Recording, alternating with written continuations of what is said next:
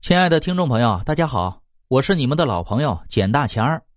咱们今天要讲的故事是被休的小妾。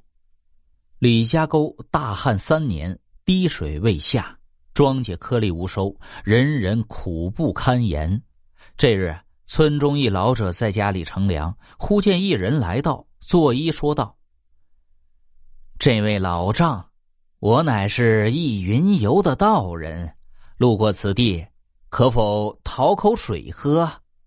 老者抬头，关内人身穿道袍，头戴道帽。却是道士打扮，只是浑身湿漉漉的，像是淋过雨一般。老者将那道人请到家中，递上一碗水，道人接过碗来，一饮而尽。道人道谢，说道：“我从邻村而来，邻村正下瓢泼大雨，没想到不过十里之遥，此处竟是艳阳高照啊！”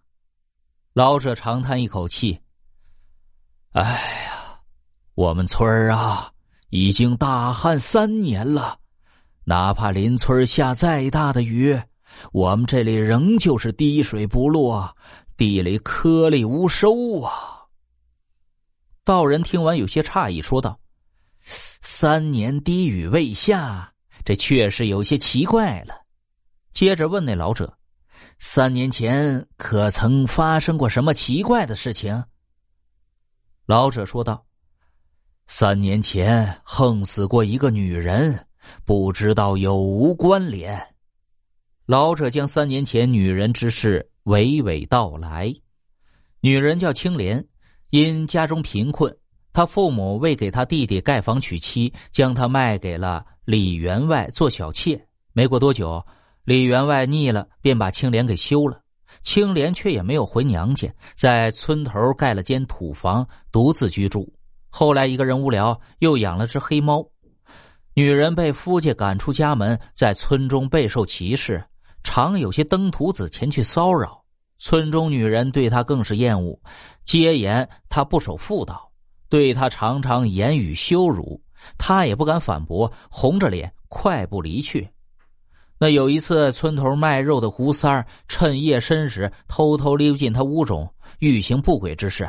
却不料他竟殊死反抗，胡三儿见他一个水性杨花之人竟然拒绝自己，勃然大怒，霸王硬上弓。他哪能反抗得了力大如牛的胡三儿啊？终其得逞。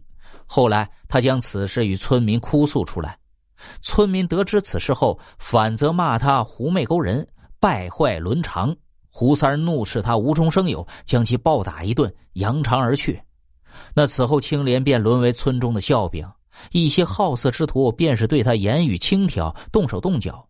然而过了没多久，人们发现青莲好久没有出过门了。路过他房子的人常常闻到一股臭味便怀疑他出了事，破门而入，果见他已经吊死在房梁上了。后来村中出钱，才雇了几个人料理了后事。来到他房中，却被吓了一跳。只见他身上蹲着一只黑猫，瞪着一双闪着绿光的猫眼，狠狠盯着众人。众人皆被吓得不轻，将黑猫赶走，把他尸体装入一口薄棺材中，葬入乱坟岗里了。道人听完老者讲述，久久不语。那青莲定然是愤恨而死，而又被猫蹲过，那乱坟岗必定也是极阴养尸之地。如此一来。十之八九会变旱魃，报复村子。道人对老者说道：“可否带我去青莲坟前看一下？”老者带着道人前往，来到青莲坟前。道人拨开坟前表面的土，见下面土中异常潮湿，以手握土，几乎可以钻出水来。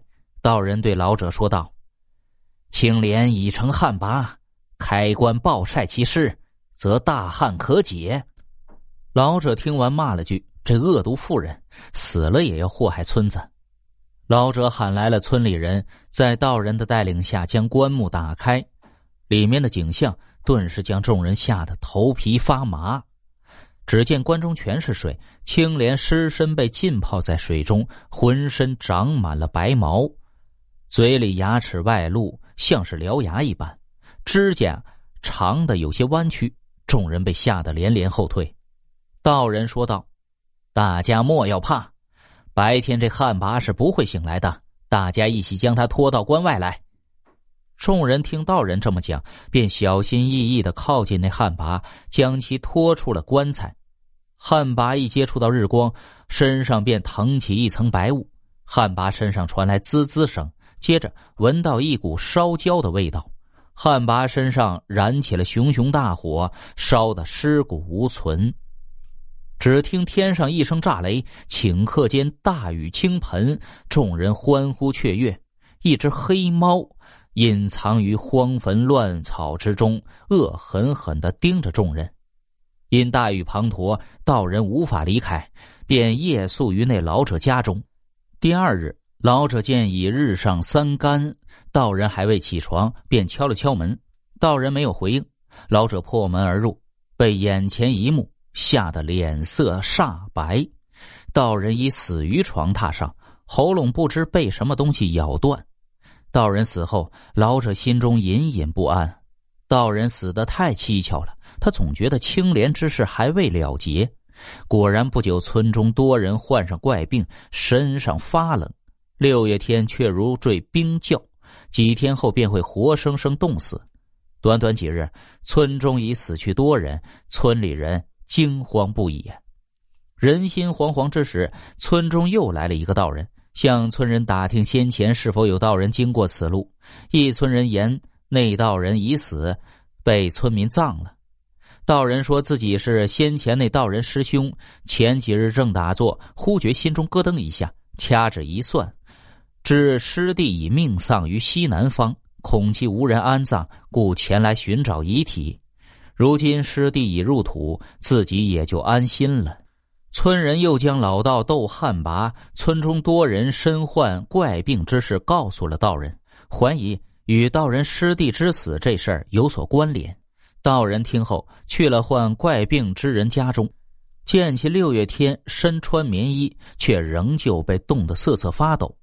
道人说道：“这是阴气内侵所致，若是身虚体弱之人，阳气不足，几天便可丢了性命啊。”若是阳气充足，倒可抵御一段时间。道人又说道：“要治此症，倒也简单，只需取一碗井水，暴晒三天后饮下即可。”几名村人听后皆欣喜不已。一村人又问道：“呃，此症因何而起？”道人答道：“阴气内侵，定是吃下了含阴气重的东西。”即使村中多人都患此病，或许与村中的饮水有关。几名村人带着道人来到村头的井旁，道人向井下望去，果然见井中阴气弥漫，打上来的水阴寒刺骨。嗯，这井中定有蹊跷，道人说道，然后顺着井绳下到井中一探究竟。不一会儿。道人提着一只已死的黑猫出了井，一村人看到后大惊失色：“这、这、这黑猫是青莲所养。”那村人曾葬过青莲，见到过这黑猫蹲在青莲身上，当时将他吓得不轻。道人已知晓青莲之事，听村人说这黑猫是青莲的后，便已明白了这一切。哎，这是青莲在报复啊！道人长叹一口气，道人见众人疑惑，解释道：“这黑猫身上阴气极重，是被阴魂附了身，想必是三年前青莲含恨而死，魂未入地府，反而附身于黑猫身上。尸身入葬后，则化为旱魃，让村子大旱三年，报复村人。后旱魃被我师弟所灭，阻止了青莲报复村子。”遭遇青莲记恨，被青莲附身的黑猫趁我师弟熟睡，将其咬死。后黑猫又故意葬身于井中，阴气散在井水里，让村人遭难。村人听罢，皆感到后背发冷，后怕不已。那那青莲的阴魂现在怎么样了？一村民担忧的问道：“阴气散尽，魂之不存。”定然已经魂飞魄散了。村人听后方才松了一口气，皆咒骂青莲蛇蝎心肠、阴狠毒辣。那欺辱青莲的胡三怎么样了？道人忽然问道：“呃，胡三前些日子也得了那怪症，已经死了。”村人答道。道人对青莲并无偏见，反而有些怜悯，哀其身世，感叹红颜薄命，恶人已死，村人遭难，也算是善恶有报了吧。只是可惜了师弟，不该趟这浑水，无端丢了性命。道人长叹一声，转身离去。